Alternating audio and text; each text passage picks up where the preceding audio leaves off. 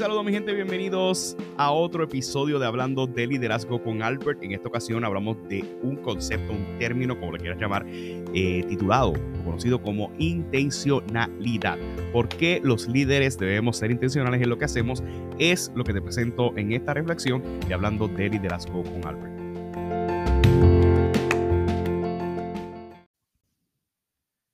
Y qué es la que mi gente, bienvenidos a otro episodio de Hablando de Liderazgo con Albert. Gracias por todo el apoyo y gracias por siempre estar escuchando lo que estamos haciendo, creando este contenido o simplemente trayendo a reflexión algunos temas súper interesantes que estoy seguro que a ustedes les incumben como líderes o de alguna forma u otra eh, visto resultados luego de escuchar eh, los podcasts o los lleva a cierto grado de reflexión.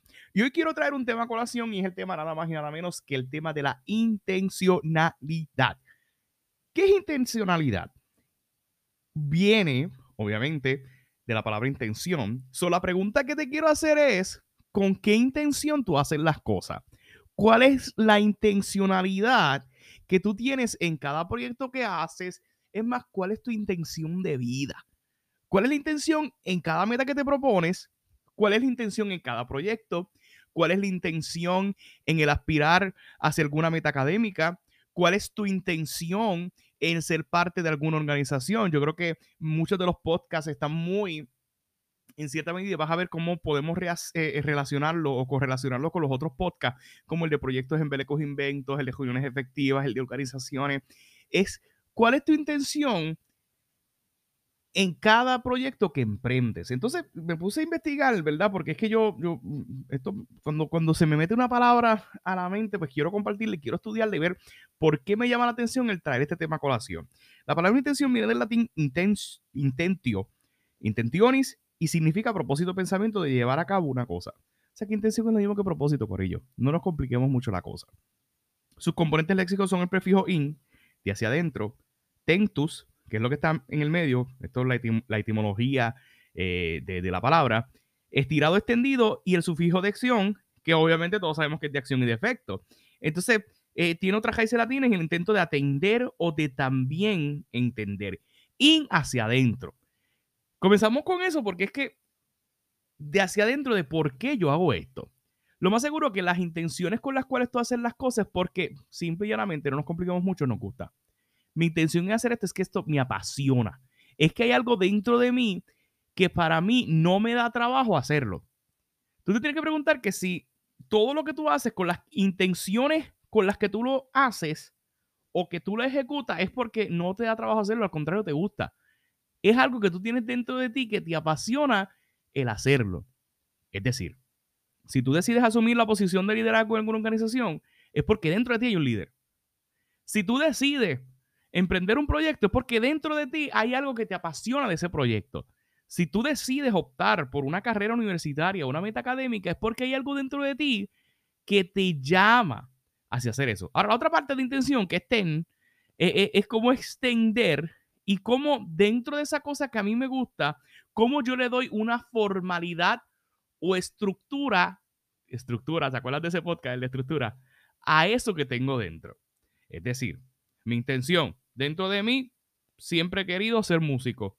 ¿Cómo lo extiendo? Estudiando música. O simplemente fortaleciendo ese talento o esa destreza que yo entiendo que poseo. No sé si recuerdan uno de los podcasts cuando hablaban de los proyectos, destrezas o habilidades. ¿Cómo tú extiendes eso? Si hay algo que a ti te apasiona, ¿cómo tú lo estiras, lo estiras con ese, perdón? O, o le das en cierta medida una formalidad a eso que tanto te apasiona. Ya ahí vemos por qué tenemos una intencionalidad en eso. Y la última, que es acción, el que tú lo llevas a la acción. Eso que tienes adentro, lo decides extender. Es decir, llega una idea a tu mente, le das casco, como decimos por ahí, comienza a pensar y ya comienza la acción. Un claro ejemplo, este podcast. Este podcast me vino a la mente eh, hablar sobre el tema de intención. Lo tenía adentro, quería hablar de intención. Espérate, le busqué la información, lo extendí y ahora estoy en lo último, en la acción. Ahora estoy ejecutando y haciendo el podcast. Cada cuánto en tu vida tú divides tus intenciones en esos tres puntos. Y, entonces comencé a extenderlo y ver cómo podíamos en cierta medida hacer una reflexión que sea pragmática o aplicable a tu vida de manera tal que cuando tú escuchas este podcast no solamente te invite a reflexionar, sino que también te lleve a la acción dentro de la intención. Y cada cosa que tú haces o emprendes es importante la intencionalidad que hay detrás de ello. ¿Por qué tú haces lo que haces? ¿Cuáles son tus intenciones? ¿Cuál eh, eh, ¿Por qué estás en donde estás? Y, una pregunta básica en esto es tu estilo de vida. ¿Qué tú haces durante el día o que tú reflexiones durante la semana o antes de que comience la semana? ¿Qué intención hay dentro de tu cotidianidad? ¿Cuáles son las intenciones de que tú te levantes por la mañana y vayas a trabajar? ¿Dónde estás trabajando? ¿Cuáles son las intenciones de que tú te levantes un domingo por la mañana y vayas a la iglesia si es que vas a la iglesia? ¿Cuáles son tus intenciones de que estudies si es que ya trabajas o de que trabajas en este trabajo y tengas este otro trabajo. Cada uno de los proyectos que tú emprendes, de las cosas que tú haces, ¿cuáles son las intenciones que hay detrás de todo ello? ¿O cuál es el propósito? Quizás la palabra propósito es más común y es más cómoda, pero intención tiene otra connotación, even though, o a, pesar de, que es muy similar a, a esta de intención. Entonces, eh, eh, esto me, llama la atención, es por qué haces lo que haces. Un ejemplo de esto. Y esta, esta pregunta yo creo que no soy el primero ni el último que te la voy a hacer y casi todos mis podcasts me la hacen. Eh, o sea, todos los podcasts que yo escucho o casi todos los motivadores que escucho o motivadores, expertos en el tema, you name yo no me quiero llamar como motivadores, gente que me llama motivadores, gente que me llama pastores, gente que me llama predicador, you name yo simplemente soy Sí, sí puedo decir que soy maestro porque tengo todas los, las certificaciones de maestro y preparé, estudié para ser maestro, así que prefiero eh, llamarme maestro. Y en cierta medida, esta pregunta que te voy a hacer eh, es un poquito profunda, es un poquito íntima, pero ¿en qué tú gastas tu dinero? Ay, vas a hablar de chavo. Pues obviamente, en lo que tú gastas habla mucho de ti. Y esto me, lo, me, me, me dejó pensando porque muchas veces pagamos membresías entonces, esas membresías de, las cosas que tú pagas, ¿para qué las pagas y cuáles son las intenciones de tú pagar por lo menos, a suponer, 20 dólares de Netflix si es que lo vas a compartir? Entonces, si tú pagas Netflix, ¿cada cuánto tú te sientas a ver Netflix? Si tú pagas Spotify, ¿cada cuánto tú escuchas Spotify? Si tú pagas YouTube Premium, ¿cada cuánto tú, tú, pasas dentro de tu tiempo ese dinero que tú estás invirtiendo, tú estás viendo, ¿verdad? Un, return on investment, no sé si este término está bien hecho, eh, bien, dicho, perdón, eh, lo estás viendo de vuelta. Es decir, si tú estás pagando por un carro, pues la intención es pagar el carro para que no te lo quiten, es obvio, no lo tenemos que complicar la cabeza.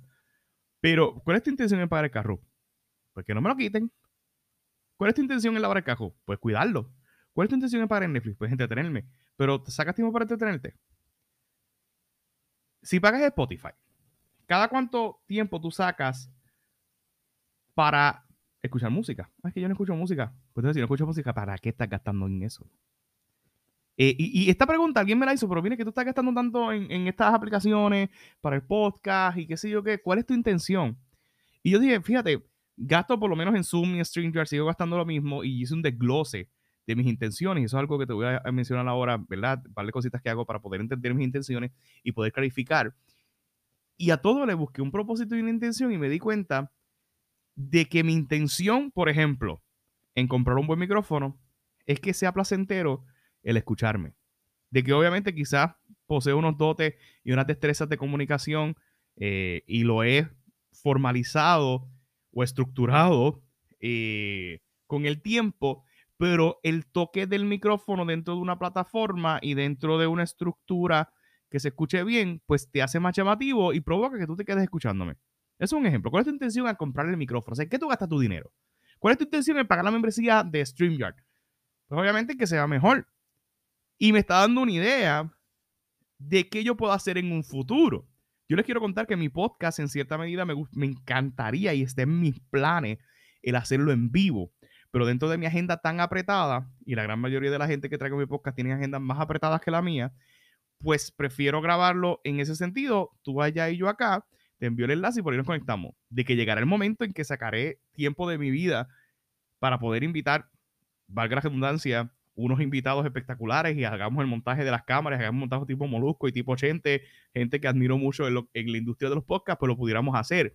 Pero por el momento, yo no tengo que esperar a que eso llegue. Pues mi intención es seguir fortaleciendo mis destrezas y lo he visto que con el tiempo, como quizás la manera de llevar a cabo las entrevistas o la manera de conducir las entrevistas y las preguntas, pues me ha llevado en cierta medida a saber qué preguntas hacer y cómo conectarlas. O sea, con el tiempo he visto que valió la pena el tener claro mi intención en un principio en que empecé este proyecto de, de HLA, hablando de liderazgo con Albert. Y en qué estoy gastando mi dinero, pues sí también me hace pensar por qué yo gasto lo que gasto. ¿Por qué yo gasto el libro? Yo creo que hay un podcast que, que hablé de la lectura y, me di cuenta que lo repetí varias veces. Si tú estás escuchando mi podcast, te puedes dar cuenta, mira, que estoy repitiendo lo, no es que estés repitiendo lo mismo, pero es que simplemente pues me encanta hablar de la lectura.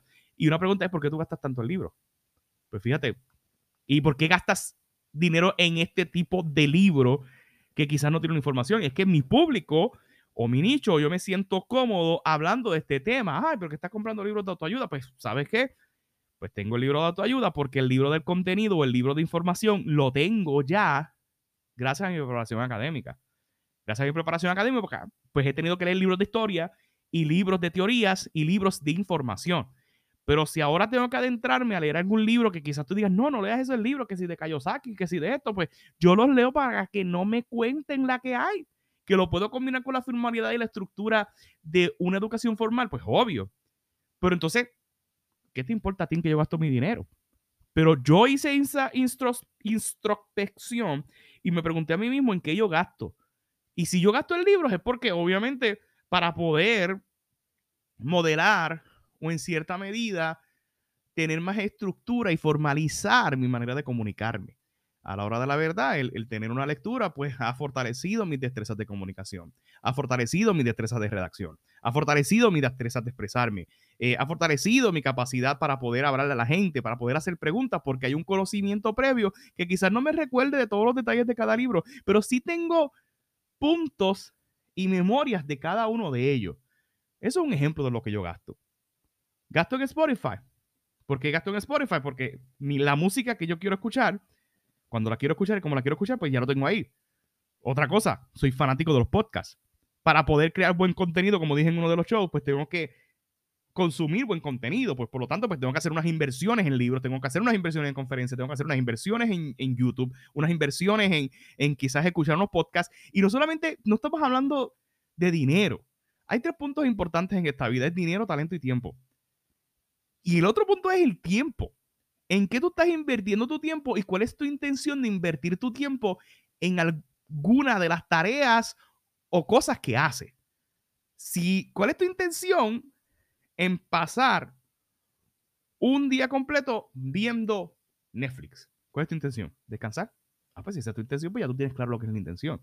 Pero ya cuando pasas semanas completas viendo Netflix y no hay una algo que valga la pena, extiéndase, que estoy viendo Netflix para poder traerlo quizás a mi trabajo, para poder compartirlo en mis conversaciones, en mi grupo de, lectura o whatever, y no vemos algo a cambio de eso que tú estás haciendo, pues yo creo que, la intención no es la correcta.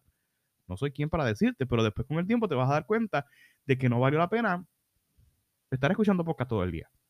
Yo puedo escuchar esta, tú puedes estar escuchando podcast todo el día feliz, pero ahora en qué momento, si estoy escuchando podcast toda la semana, voy a aplicar alguno de ellos. Por eso es que hago esta práctica de poder compartirte conocimiento, porque ya he recibido tanta información que es importante en cierta medida asimilarla y compartirla con el que me está escuchando. Entonces, el tiempo. ¿Cuál es tu intención en invertir un tiempo? Dinero, talento y tiempo. ¿Cuál es tu intención en compartir tu talento? ¿Por qué tú quieres compartir tu talento? ¿Cuál es tu intención en compartir tu talento? Yo recuerdo que yo llegué a esta reflexión de mi intención a la hora de cantar ópera. No le estoy tirando a mis amigos que cantan, pues, pues hello, soy cantante. Pero me di cuenta que en la industria de la música, o en este campo específicamente cuando estaba en los recitales de música en la universidad donde estudié, pues era un momento muy egoísta e individualista. Me explico. Yo cantaba y la gente iba a verme cantar y se sorprendía con Albert sacaron de su tiempo un día o en la noche a sentarse a ver a Albert cantando. O a ver a los otros compañeros cantando. Ay, me gustó, sí, la pasé bien y qué sé yo qué. Pero no entendieron nada. Se sorprendieron de mí, pero salieron quizás igual que como entraron. Entonces ahí yo comencé a reflexionar y dije, fíjate, yo estoy estudiando música, pero estoy estudiando en educación en música.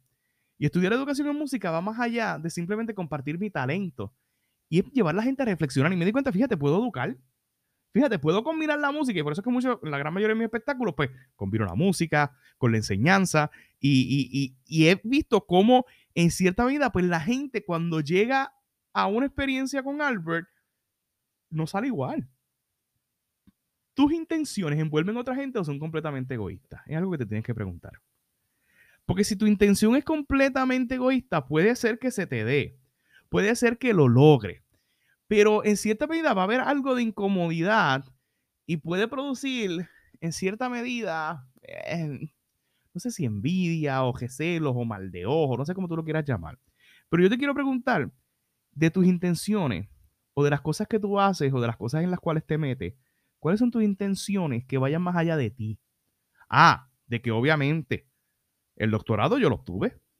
Eso es algo completamente egoísta. Yo soy el doctor. Pero a cambio de qué? Pues a cambio de que, como ya tuve un grado doctoral, pues esto me brindó a mí un cierto grado de experiencia, de malos ratos y de vivencias que ahora lo puedo compartir. Que quizás me brinda una plataforma de llegar a algunos lugares que quizás con el bachillerato no podía llegar porque ahora pues tengo el doctorado. ¿De que no estoy satisfecho? Pues seguro que no.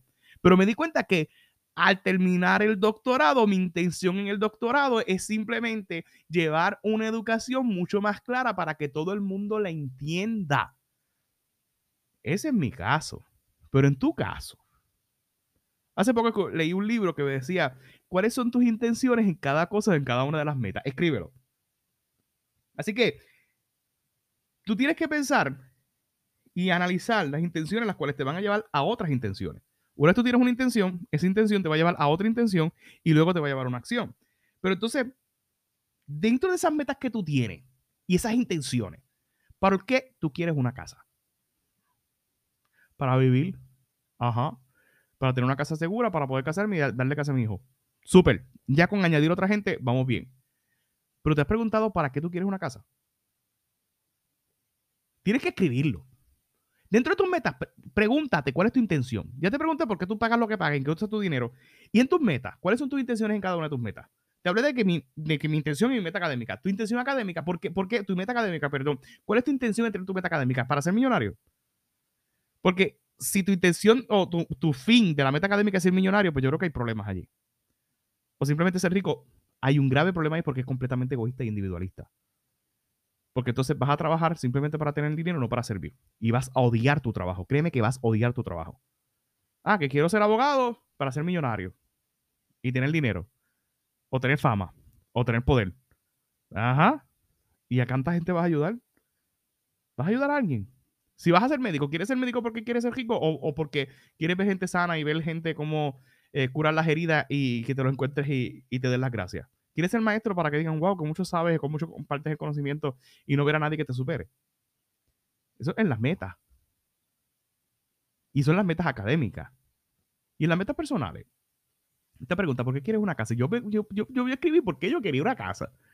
¿Y para qué tú quieres una casa? Y una pregunta que siempre la hago, si Dios te da una casa o hoy tuvieras una casa, ¿va a ser para ti nada más o la vas a compartir con alguien? Yo quiero tener una casa para simplemente tener un cuartito y que en ese cuartito, además de los cuartos que tenga o varios cuartos, que pueda ser un lugar para que gente del colegio se pueda quedar. Y yo pase reuniones en casa y de mira, te puedes quedar en casa, ahí hay un espacio, eh, o simplemente yo no estoy o estoy de viaje, te puedes quedar en casa, especialmente en el área de metropolitana en San Juan. Porque obviamente los que estamos en Puerto Rico, si usted está en algún otro estado y es parte de alguna ciudad, pues ya sabe que todo mayormente está centralizado y muchas veces tenemos que llegar a la ciudad. Y, algo que yo siempre tuve problemas eh, en mi cotidianidad, al vivir en San Germán o vivir a dos horas de, la capital, entiéndase de donde está el aeropuerto, pues era donde me podía quedar y era ese tema de los viajes y alguien que me pudiera llevar o alguien que estuviera cerca. Y mi meta es que, fíjate, me gustaría tener una casa para que, para que mi familia, especialmente ahora mami y papi que están en San Tomás, cuando lleguen no tengan que bajar y montarse dos horas en bajar a San Germán. O sea, que envuelve más gente y que sirva un espacio de, de, poder unirse, que, que, alguien se quiera unir y vamos para casa de Albert a unirnos y a compartir. Y, eso es algo que, ¿verdad? que te estoy compartiendo dentro de, intimidad, de, dentro de mi intimidad. Eh, ¿Y por qué te, te, lo comparto? No. Iglesia. Es otro punto. Ajá, ¿por qué tú? ¿Para qué tú vas a la iglesia? ¿Cuál es tu intención en la iglesia? Ah, adorar a Dios y seguir a Dios. Ajá. Eso es un principio espiritual y eso es un tema espiritual. Pero tu intención en ir a la iglesia, ¿qué, tú le sacas dentro de un aspecto más pragmático o práctico? Yo te puedo dar mi ejemplo. Yo voy a la iglesia y dentro del campo de motivational speaking, yo no sé si lo he contado antes, es que eh, sí lo he contado antes. Yo criticaba siempre a los predicadores. Entonces alguien me preguntó, ¿y tú predicas? Yo, no. Entonces, ¿qué tú haces predicando si tú no predicas? Y cuando comencé a predicar me di cuenta de que no es lo mismo. Cuando comencé a ejercer liderazgo en la iglesia, pues no es lo mismo. Entonces, ¿cuál es mi intención? ¿Qué ha pasado? Casi todos mis espectáculos, o todas mis presentaciones, o todos mis motivational speech, yo los practiqué en la iglesia antes de llegar a, a, un evento. El mejor maestro del mundo, yo lo utilicé en la iglesia como el mejor predicador del mundo. O sea, que la iglesia que es un foro, la iglesia donde yo me congrego, una iglesia pequeña de alrededor de 30 40 miembros, pues sirve de escenario de práctica antes de ir al campo de batalla en el Centro de Bellas Artes de Puerto Rico, por ejemplo. O sea, que la iglesia es donde yo prácticamente, valga la redundancia, practico antes de hacer el show. Entonces, en cierta medida, mi intención es el fortalecer esas destrezas de comunicación, pues qué mejor que la iglesia. Dentro de tus fortalezas o destrezas o talentos que tú tienes, ¿cuáles, ¿cuántos de ellos tú los estás fortaleciendo en la iglesia donde te congregas, si es que te congregas en alguna, o en el grupo al cual tú perteneces. Si perteneces a una organización cívica, si perteneces a una fraternidad, si perteneces a, un club cívico, ¿cuál es tu intención? Pregúntate, ¿cuál es tu intención en, sacar de tu tiempo libre o voluntario en participar de ello? Eh, televisión, ¿cuál es tu intención en ver un programa de televisión? ¿Cuál es tu intención dentro de cada proyecto en tu vida? Esa es la pregunta. Y la primera pregunta, o varias de las preguntas que te quiero hacer. ¿Cuán viable es esa intención? ¿Cuán fácil se me hace alcanzarlo dentro de mi realidad ahora mismo? ¿Me quiero comprar una casa? ¿Cuán fácil se me hace comprar la casa? Eso es algo que tú te tienes que preguntar de cada intención. Quiero estudiar leyes. Ok, ¿cuán fácil se me hace dentro de mi cotidianidad, dentro de todos los compromisos que tengo, estudiar leyes? Quiero hacer otra maestría. Ok, dentro de mi realidad, tengo el dinero, tengo el tiempo, tengo el talento, para poder añadir a mi peso otra posición, otra meta académica, que es decir, hacer otra maestría? ¿Cuán viable es eso que tú tienes dentro de la intención? Número uno, escribe tu intención, reflexiona sobre ella. Y número dos, verifica cuán viable es. Número dos, ¿quién ha hecho este proyecto o ha tenido una idea con la misma intención que tú? ¿Has investigado sobre ello? Sobre este proyecto y esta intención que te interesa suponer. Si tu intención es tener una casa, tú le has preguntado a otra gente de tu misma edad, de tu misma situación, que estén en tu mismo contexto, que tengan un trabajo similar al tuyo, que se hayan comprado una casa. ¿Cuál fue su intención y cuál fue el proceso a seguir? ¿Has buscado información sobre ello? O sea, porque si sabemos cuán viable es, pues si cuán viable es estudiar leyes, por ejemplo. ¿Conoces a alguien que esté estudiando leyes, que esté en el mismo nivel que tú, que tenga hijos, que tenga mucho trabajo y no tenga casi tiempo para estudiar y quiera estudiar leyes y termine de estudiar leyes? ¿O está estudiando leyes? Cuán viable es ese proyecto y qué otras personas están haciendo ese proyecto o tienen esas intenciones similares a la tuya. Luego de eso, para ir concluyendo, vienen los indicadores de éxito. Hace poco tuve en mi podcast, en una entrevista que tuve que hacer del de, de, de, aquí del seminario, evangélico de Puerto Rico, pues ustedes saben que estoy haciendo una maestría en divinidad. Obviamente, ¿cuál es mi intención? Pues seguir creciendo, seguir fortaleciendo, eh, ir eliminando un poquito el inbreeding, que es la preparación académica, la misma institución eh, universitaria donde trabajo y donde estudié bachillerato, maestría y doctorado. Entonces, ponerle un poquito de color a ese resumen. Entonces, eh, uno de los trabajos era hacer un, algo creativo en esta clase de, de historia y Biblia y me fui a entrevistar a un teólogo. Pero este teólogo es muy liberal y no sé si había mencionado este ejemplo previamente. Y él me dice el, pastor tiene que escuchar la voz de Dios. Y yo, ok, suena muy bonito, pero y, que venga de ti, con todo el respeto, que prácticamente eres más ateo que Nietzsche, que digas que tengo que escuchar la voz de Dios porque yo llevo toda mi vida en la iglesia, llevo toda mi vida sirviendo a Dios y todavía es la hora que no he escuchado a Dios. Sí lo he confirmado por experiencia, etcétera, etcétera, y, por, otras cosas y otros elementos que no vienen a continuación porque son términos espirituales. Pero de momento escucharlo a él decirlo así, que no tiene nada espiritual, este teólogo, y yo, ajá. ¿Y cómo yo escucho la voz de Dios? Y él dice, el pueblo confirma la voz de Dios. Y yo, oh, oh. Y cuando me dijo el pueblo confirma la voz de Dios, es decir, que la gente confirma tus intenciones. Un ejemplo de esto. Yo siempre he querido hablar frente a la gente, hablar en público. Al principio fue difícil. Al principio hacía chistes que no eran necesarios. Al principio la conexión era bien complicada. Al principio no había un orden cronológico de las ideas, ni una secuencia de ideas, ni estaba sistematizado. Ahora con el tiempo la gente es loca escuchándome. O sea que la gente confirmó mi talento. Tus intenciones, ¿quién está confirmando que tus intenciones o lo que tú estás logrando hacer vale la pena? Por eso es que te dije al principio, o en uno de los puntos, que es importante que envuelva gente. Yo practicaba con mami mis predicaciones antes de llegar. Ahora ya no practico con nadie, simplemente llego, le presento las ideas o quizás presento un bosquejo, pero no, no lo consulto muchas veces con nadie. Pero sí, tengo una estructura y ya la gente confía en mí porque han visto en cierta medida que mis intenciones envuelven a otra gente y son completamente egoístas o pudiéramos decir, tienen cierto grado de, de ser correcta. ¿Qué dice la gente? Eso es uno de los indicadores de éxito. Si la gente dice que eres bueno, vamos por buen camino. ¿Y sabes cómo puedes saber si la gente sabe que dice que tú eres bueno? Los mismos profesores en tu meta académica. Cuando tú sales bien en una clase y el profesor ve algo en ti, pues créeme que eso es un indicador de éxito, que tu intención vas en buen camino. Y puede ser que sea difícil porque puede ser que tengas profesores que no te lo confirmen. Puede ser que tengas gente que no te lo confirme. Puede ser que estés empezando a estudiar ingeniería y no, te, y no estés familiarizado con las matemáticas y todavía es la hora que no te gustan las matemáticas, pero te gusta la ingeniería. Y no necesariamente la matemática, pero sí la ingeniería. No te gusta la sangre, pero sí la medicina. Puede ser que pase eso. Y hay gente que le gusta eso. Puede ser que te gusten las leyes y no te guste leer. No, no sé cómo parearlo.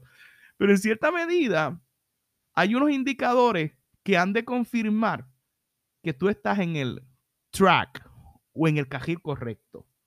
Verifica tus intenciones. Si son, o como dije, si son egoístas, es un poco complicado. Ahora, si envuelve más gente y vas a beneficiar más gente, créeme que vas a tener el respaldo de Dios, del universo, de la creación o de quien tú quieras y de quien menos tú te imaginas. Así que considera bien tus intenciones en lo que haces. Para concluir, Intención.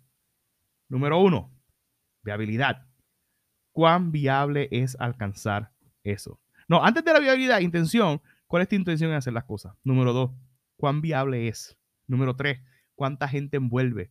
Número cuatro, ¿cuáles son los indicadores que han de confirmar eso? ¿O qué necesitas para que te confirmen que lo que tú estás haciendo lo estás haciendo bien? Un indicador de éxito es que quizá no tengo mil followers, o mil seguidores escuchando esto, pero el mero hecho de ver gente que saca de su tiempo para escucharme, que me escriben en el, en el, Spotify o que me recomiendan, pues para mí es un indicador de éxito.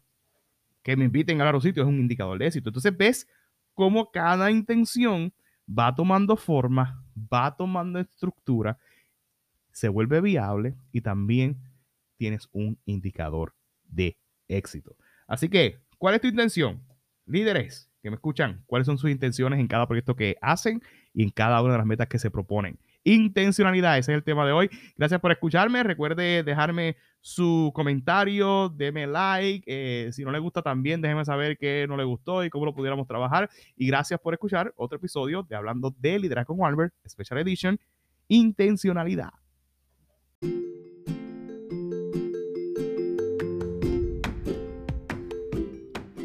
Eso es todo por hoy, queridos amigos y amigas. Gracias por escuchar otro episodio de Hablando de Liderazgo con Albert y por siempre apoyarnos. Recuerde seguirnos a través de las redes sociales en Instagram Albert787, en YouTube Albert Troche TV, en Facebook Albert Troche y en cualquiera de las plataformas de podcast. Recuerda escucharnos, apoyarnos, darle review, darle comment, darle share, compártelo con alguien que tú sabes que no necesita escuchar esta entrevista o cualquiera de los episodios que hemos compartido. Así que muchas bendiciones y gracias por escucharnos.